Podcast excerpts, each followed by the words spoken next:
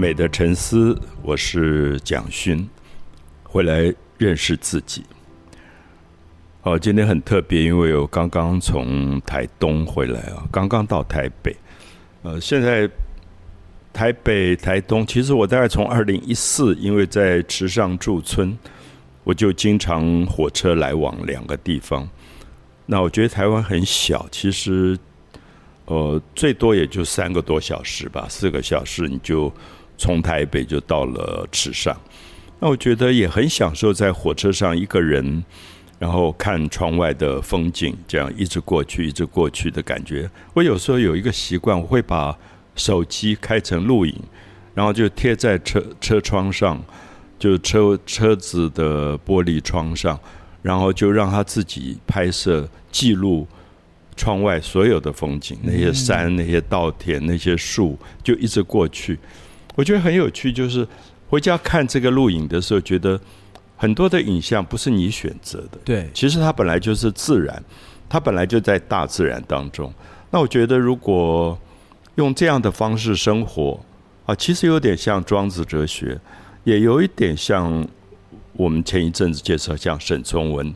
他的生命就是因为是在自然当中生活的人，所以他不会刻意用他自己主观的情绪去爱或者恨这个世界。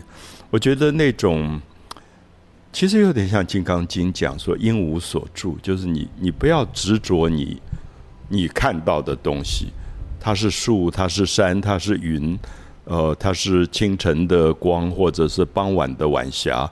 它就一直在过去，就在时间里过去。所以，因为刚刚回来，我就想，哎，今天下午刚好跟阿尤要做节目，我就想，不晓得那个声音里是不是还让大家感觉到是东部？那东部跟台北到底有有什么不同啊？有什么不一样？那为什么很多人现在从台北移民定居到东部去了？啊，池上也有，台东也有。呃，写作的文学家、画画的艺术家、从事音乐的，那甚至从事自然。我今天早上还碰到台大森林系，他们就下去了。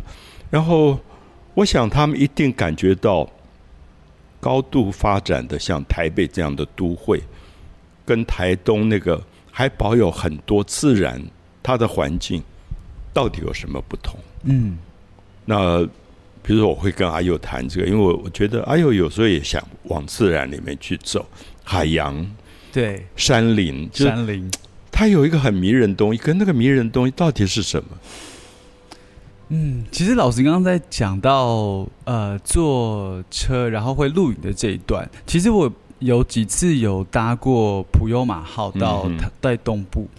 其实我有一个很特别的感觉，就是在高速行驶的列车当中，当你在看窗外的时候，远远的山景，嗯哼，大山，你感觉它是静止不动的，嗯哼。但如果把眼睛眼界往前靠近，只看当前的东西，所有的东西是快速移动到你没有办法辨认它是什么。我自己心里面那个感觉，我在远眺就是高山的山景的时候，我觉得那个就是我对于自然的向往。它好像就在那里，然后等我接近它，然后会给我很多新的自由自在的感觉。然后眼前很快速这些。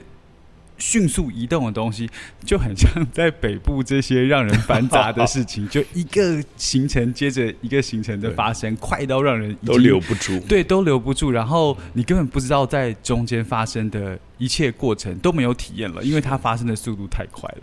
所以我觉得在大自然里面，我觉得让我最向往的是，好像暂时可以抛开这种。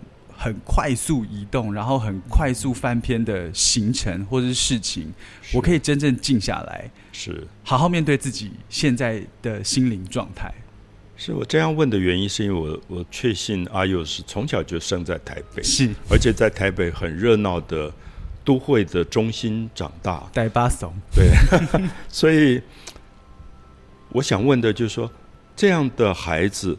在这样的环境成长的，他也还有机会找回到自然吗？可是刚刚阿佑其实给我很大的信心，就是说我想人的视野哈，嗯其实是有远跟近的。我在做呃视网膜的一些就是白内障的切除的时候，眼科的医生跟我解释，这个水晶体它会收紧，它也会放松。嗯就它它的这个水晶体的边缘全部是神经束，就是我今天我要看一个字，我手上拿了一本书要看这个字，我必须聚焦，所以它整个水晶体就变厚，然后它就收起来，整个收紧，我就看这个字。可是如果我今天我说哎呀，我想走到池上，我看那个远山，他说他就整个放松，嗯旁边神经束全部放，他就变得很拉长、拉平，所以你就看到远。所以，可是他跟我这个解释，给我一个什么样的答案？知道？就是我们聚焦的时候是紧张的。嗯，比如说我在看手机的时候，我是紧张的，因为我的视焦点非常小，嗯，要绷得很紧。要绷得很紧。嗯可是如果长久了，这个绷紧，最后他就非常的焦虑，非常的伤害你的水晶体。嗯，所以我需要调配，我需要找到大自然，我需要看到视觉很远的、很宽的视野，然后让它放松。其实我画画的时候有感觉到，因为我要画很细的那一笔的时候，我要走近，它是聚焦。嗯，可是我画完以后，我一定要退远，比如退到三公尺以外去看整张画的关系的时候，我的视网膜就开始放开了。所以这个时候我就觉得视觉非常有趣。很多人喜欢去池上，你会发现，因为池上的云那么长，池上的山就像阿佑刚刚才讲，它永远这么安定的在你的面前，嗯，好像等待你去靠近它，然后它是不动如我们讲不动如山。因为它是一个永恒的东西。所以我想，都会的麻烦是，都会真的把这个东西隔离掉。嗯，我们看不到大山，我们看不到长河，所以我们很难相信大山长河的永恒性。就是我有时候问学生说：“你还相信一条河从源头发源可以流五千公里吗？”我们真的好像已经不相信说五千公里到底是多长。对，就是如果我们去走恒河，印度文明的恒河的源头，我们知道这个大河从源头到出海，它是多么辽阔，它经历多少的东西。就是我想今天很难，就因为我刚从台东回来，嗯，好像我有一点信心说啊，我我想告诉大家，我这几天在台东看了多少的自然，呃，看那个苦楝一片一片在开花，可是我真不确信，我今天在台北能不能抓到一个路上匆匆忙忙的人说，哎，你看那个苦楝开花，而且你知道，连晚上我走过去，我都知道苦楝盛放，因为它的那个香味好香好香。嗯我可以凭嗅觉知道苦楝。那据说因为苦楝的苦，所以后来汉族都不喜欢这个树，都把它砍光了。嗯，可是，在纵谷日本时代、日据时代留下很多大颗的苦练，上百年的。有一个在台东的康乐国小的一个一个大苦练，我每一年这个时候我就会跟朋友说：“你帮我去看看他。”我觉得已经是老朋友，嗯，就是一到它开花的季节，它绝不会爽约，嗯，它一定盛放给你看。那我如果不去，我都觉得好像对不起他。嗯，那这是春天的大树。那今天回台北之前还去看了花旗木，花旗木现在也真的漂亮到惊人的地步。嗯，那另外一部分，我就跟当地的很多的居民趴在地上看野菜，然后那种我最近在脸书上有讲到那个清明草，嗯，就是这台南现在很多，就巴克里公园。那清明草被叫清明草，是因为它是清明节前后开，它是最小的一种兰花种，大概只有五公分到七公分。那它还有一个名叫寿草，就是可能一般人不太知道寿带的意思啊，密字边一个接受的受。嗯，寿草就古代人披一个彩色的披带，那个叫寿。那因为它是一个花茎，然后小的兰花围绕着花茎在盘旋上去，所以民间也叫盘龙草。那事实上是草药里非常重要。就你到台南，你会发现那些卖青草茶的，他们都有清明草，因为它可以降肝火，呃，它可以呃补充你的气血，然后甚至有一个说法说它可以壮阳，所以有一阵子全部被拔光了，拔光光，因为好很多人不知道为什么那么需要去拔这个这个草，所以巴克利公园如果你去看，他现在用绳子围起来，就不让大家碰。因为好像需要的人太多了。那我觉得，我记得小时候我跟妈妈在野地里，她会跟我讲，这是蒲公英，这是清明草，这是一点红，一点红。昨天在台东也看到，也是野草。那那个老板就说，好久没有看到一点红，也叫腋下红。嗯，然后他就呃炖一点点汤给我喝。他就跟我说，那个对气血多好多好，所以民间有时候觉得很奇怪，就是他们对草药的知识简直像一个博士，可是他们就是生活里东西，他也没有觉得特别难去找。现在台东有一个老市场叫马郎马兰市场，嗯，都是基本上因为是原住民还在采集他们当年原住民吃的野菜，所以如果你有空。东部的朋友，你到马兰市场就发现好有趣，跟台北市场卖的东西都不一样。它内容很多是野野生、野生的菜。那所以，也许因为这些东西吧，我回到台北，我就很想今天在节目里跟大家说，有空这个春天你去看看。我今天早上看到卑南遗址公园黄连木、九琼、苦楝。一棵一棵的树，而这些东西跟当初生活在这里的卑南族有多么密切的关系？比如说，某一棵树，我忘了是苦练还是九琼，他们男子十几岁男子要去女方相亲的时候，他们必须要砍一截这个树带到女方去，表示诚信。就其实这些树跟他们生活很大的关系，所以我很喜欢去卑南遗址公园。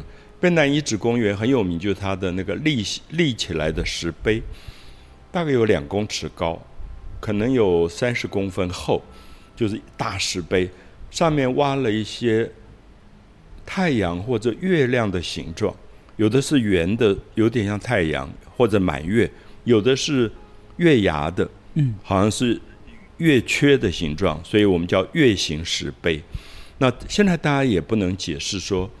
为什么在山坡上立着这么多的石碑？嗯，它有点像英国的那个巨石巨石阵，对，就是古代的人类石器时代，他们把这样的一个石碑立起来，当然有关系。可是我就坐在石碑旁边，它是一个斜坡，我远远看出去就是太平洋，嗯，然后我的左手边就是都兰山，就是卑南这个族群，他们后面的。山跟他们前面的海洋的关系，然后中间他们留下了可能纪念祖先或纪念日出月恒，因为他们每天坐在那个山坡看到日出，同时看到月升，嗯，都是在那个山坡上，所以是不是他们就把日出月升刻在石碑上，变成个永恒永恒的时间记忆？嗯，我坐在那边坐久了，我大概这几年。每次去台东，我都会到北南遗址公园。每次都坐在那个山坡上眺望，我忽然就觉得我身体里面有一个好奇怪的东西回来，就有点像西藏的密宗讲的是，我们的生命是在好几世轮回。那是不是我曾经在这个山坡生活过？然后我轮轮转了很多次，我又回到了这个山坡。嗯，好像跟我当年生活的这些所谓原住民说的祖灵。一起再重新再一次看日出，看月升。那我要这样讲的原因，是因为我发现，我如果回到台北，我在都市里，我不知道哪一天日出，我不知道哪一天月升。就有时候我在河边还好，我还看得到一点点。那如果我在台北的市中心，我真的不知道日出在哪个方向，月升在哪个方向。对，我觉得在台北呃长大的小孩，比如像我好了，或者是因为职场忙碌没有办法到大自然的的所有的人，好像渐渐真的会有点忘记人跟自然之间的那个关系。其实上次有一次。很惭愧的是，就有一次跟老师要约做节目，然后那时候桌上有摆了一束花，然后老师就有问我说，能不能认得出就是这几种花的种类是什么？然后我看了半天，我最后就挤出了一个，我只知道它是玫瑰。对，因为我刻意放了一个玫瑰，我想不要太伤害别人。对，就是我觉得。因为在都市待久了，所以真的会忘记，其实很多的生活经验，或是你在人生当中可以体验的东西，大自然好像真的会是最好的老师。所以，可是一点都不难了。嗯，我我觉得我们现在有很多的田野教学，嗯，老师把孩子带到大自然当中去了，我觉得是一个学校教育的很好的弥补跟平衡。可是，我也害怕说。我们会不会把自然的知识当成是书本或考试教科书了？就是说，沈从文说的很好，他在读一本小书，他也读一本大书。那个大书是真正是自然，他不是有考试，他没有考试。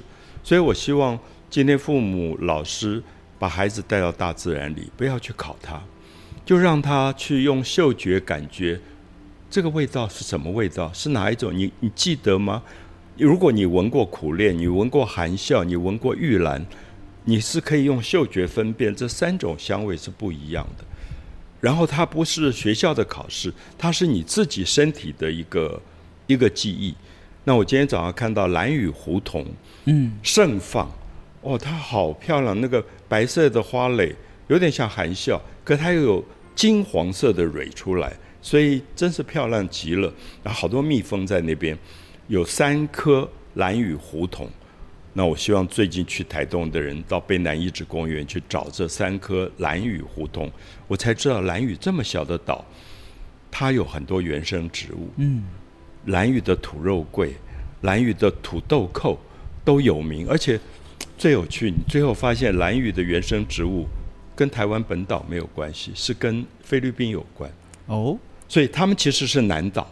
嗯，是南岛，所以我们知道什么叫做国土，嗯，什么叫做同胞，其实好像它的拼板船是往南走的，他们的植物也连接到南岛的那个系统，嗯，所以你慢慢就会知道说，好多蓝屿的特别的植物，佛光树啊这一类的东西，它并台湾本岛并没有，是我们引进的。我最近还知道说。台湾本岛现在很有名，卖的很贵，然后建商很喜欢拿来做宣传的那种叫做罗汉松，嗯，它的原生种在蓝屿，所以我们不要看不起一个小小的岛屿，它在植物自然上是这么丰沛的，而且可能是我们眺望向南岛文化的一个重要的一个起点，嗯，所以我不晓得，我最近就一直在梦想说要把。我自己的有一个蒋勋书房设在台东，让我很想带朋友去。嗯，就说你到台东，你也不要管他，让他乱跑，他自然就会认识很多大自然。是，就自然有这么多美好的东西，那学都学不完。然后你现在又有很好的手机软体，嗯，你拍了它，它就会告诉你这是什么植物。对，你再上网慢慢去搜寻，就是它的生态啊，它所有的。呃，功效啊，这些东西当然要小心一点，因为有的是正确，有的是不正确的。你分辨一下那个知识，可是非常有趣。我就开始觉得，走到大自然真的学习不完。对，其实刚才听老师说，在卑南遗址公园坐在石头上，好像有每一世轮转的感觉，其实心里很感动哎，因为在大自然能够体会的东西。有有的时候在城市，我说那个封闭的眼界被封闭的情况，其实搞不好是根本不自觉的，因为在都市里面，我们永远在意的就是现在的往前线性的时间，几点要做什么，一点之后是两点，两点之后是三点，你每一刻都是往前前进的。可是，在大自然里面，有时候突然领略的那种时空的概念。说不定都跟我们认知的是很不一样的。对，它可能在循环，对，它可能在周而复始。嗯，就是东方的很多哲学里，不管是庄子哲学，不管易经，不管印度的这个印度教或者佛教的初期，它都在讲时间里面的很多的轮回的概念。嗯，那这个轮回，并不是我们讲的那么粗浅的迷信，对，因为他觉得身体里面有一个自己，我还没有找到，我还没有认识，所以我有时候觉得，哎，阿佑为什么那么爱去清迈？他是不是有一世在清迈？有可能。然后到到清迈，他，觉得很熟。嗯，他在清迈可能坐在某一个地方，他忽然觉得那个地方好像他来过。是，我觉得那样的感觉，其实是我们讲回来认识自己的一个很重要的起点，就是我们不是只有此时此刻生存着。对，我觉得说不定在一个，其实我觉得可能大家都有这样的经验，就你到了一个地方，我觉得甚至是你碰到了一个你可能第一眼看见就觉得很喜欢的人，说不定并不是你的视觉辨认出，可能是你的魂魄或是你的灵魂认出他了。其实，在可能真的在就是可能前世或是在任何的轮转的过程当中，真的曾经相遇过的那种熟悉感。是，我想我们不是只在此时此刻存在，嗯，我们也不是只在此时此此刻认识对方。所以，好像阿又要去泰国了，是希望你可以找到你的前世。